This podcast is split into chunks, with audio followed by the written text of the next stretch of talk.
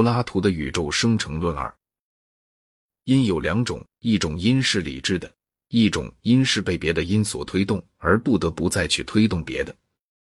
前一种富有心灵，并且是美好的事物的制造者，而后一种则产生无秩序、无计划的偶然作用。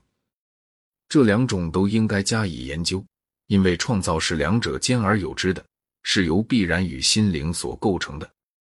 地脉无于是就进而探讨必然性所起的作用。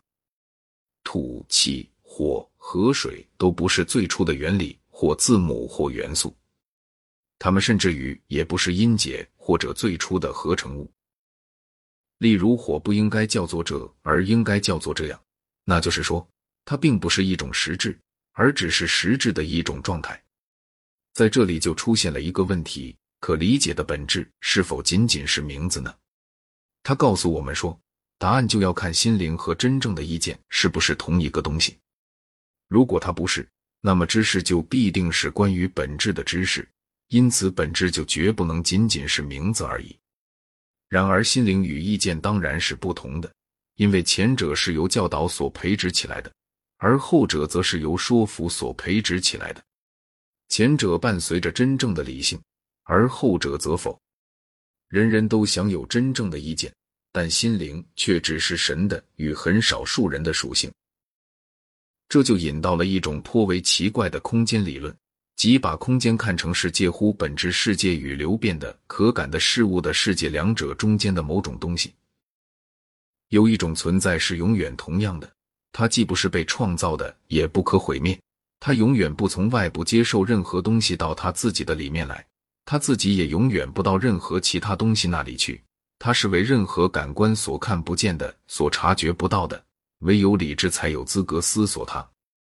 和他名字相同并与他相似的，还有另外一种性质，那是被感官所知觉的、被创造出来的，永远在运动着，在一定的位置变化，又从一定的位置消失，而它只能被意见和感官所领悟。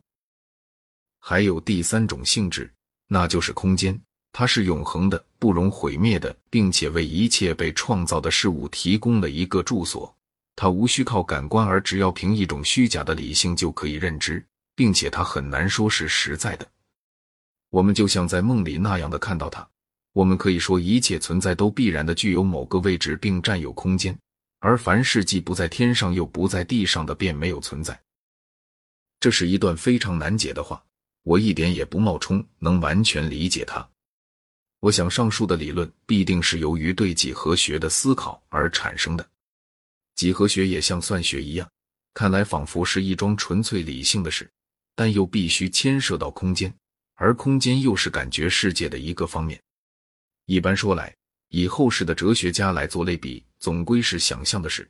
但我想，康德一定会很喜欢这种关于空间的观点的。这种观点非常近似于康德自己的观点。蒂麦欧说。物质世界的真正元素并不是土、气、火和水，而是两种直角三角形，一种是正方形之半，一种是等边三角形之半。最初一切都是混乱的，而且各种元素有着不同的地位，后来它们才被安排好，从而形成了宇宙。但是当时神是以形和数来塑造他们的，并且从不美不善的事物中把它们创造的尽善尽美。上述的两种三角形，据他说乃是最美的形式，因此神就用它们来构成物质。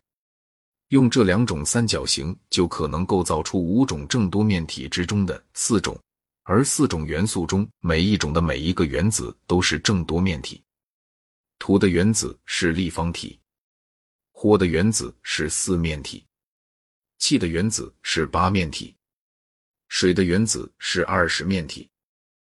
关于正多面体的理论是在欧几里得的第十三卷中提出来的，在柏拉图的时候，这还是一种新发现。这一理论是由泰阿泰德完成的。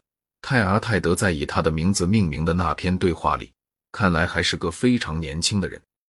按照传说，他是第一个证明了只有五种正多面体的人，并且他发现了八面体和二十面体。正四面体、八面体。和二十面体的表面都是等边三角形。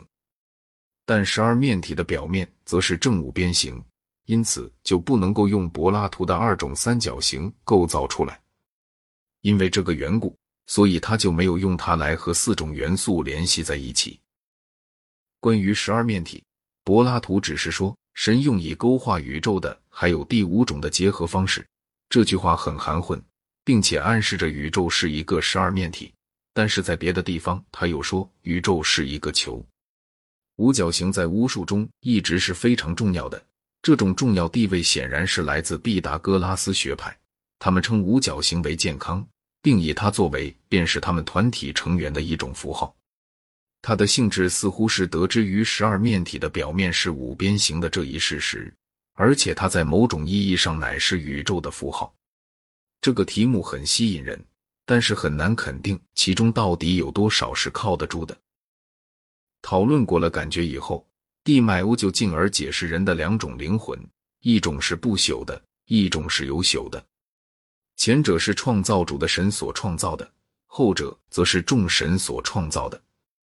优秀的灵魂要服从可怕的、不可抗拒的情感，首先是快乐，那对罪恶是最大的刺激；其次是痛苦，那会妨碍善良；还有粗暴与恐惧这两个愚蠢的参谋。还有难以平息的盛怒，以及容易引入歧途的希望。众神按照必然的法则，把这些和非理性的感觉与肆无忌惮的情爱混合在一起，这样就造成了人。不朽的灵魂在脑袋里，有朽的灵魂则在胸中。还有几段奇怪的生理学，例如大肠的目的是为了储藏食物，以免贪吃。然后就又是另一段。关于灵魂轮回的叙述，怯懦的或者不义的人，在来生就要变成女人；认为无需数学的知识，而只需观察星象就可以学习到天文学的那些头脑简单而又轻率的人，就变为鸟；那些不懂哲学的人，就变成路上的野兽；极其愚蠢的，则变为鱼。这篇对话的最后一段总结说：“现在我们可以说。”我们关于宇宙性质的探讨已经结束了。世界容纳了有朽的和不朽的动物，并且以这些动物而告完成。世界本身就变成了一个看得见的动物，包括着可以看得见的、可感觉的创造主神。它是理智的影像，是最伟大的、最善良的、最美好的、最完全的，那唯一被创造出来的天。我们很难知道，在地脉无篇中。哪些是应该认真对待的？哪些应该看作是幻想的游戏？我认为，把创造当作是从混沌之中造出秩序来的那种说法，是应该十分认真的加以对待的。四元素之间的比例，以及它们对于正多面体和它们的组成部分的三角形的关系，也应该如此。关于时间和空间的说法，显然是柏拉图所相信的东西。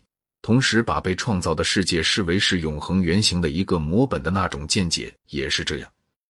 世界里混合着必然与目的，这早在哲学的兴起以前，已经是一切希腊人实际上所共有的一种信仰了。柏拉图接受了它，从而就避免了那个曾使得基督教神学感到困扰的罪恶问题。我认为他的世界动物的说法也是认真的。但是，关于轮回的细节和论及众神的那些部分，以及其他的不重要之点，我认为只是穿插进来，以便说明一种可能的具体内容而已。由于它对于古代和中世纪思想的巨大影响，所以全篇的对话，正如我已经说过的，都值得加以研究。而且，这种影响也绝不限于他那幻想性最少的部分。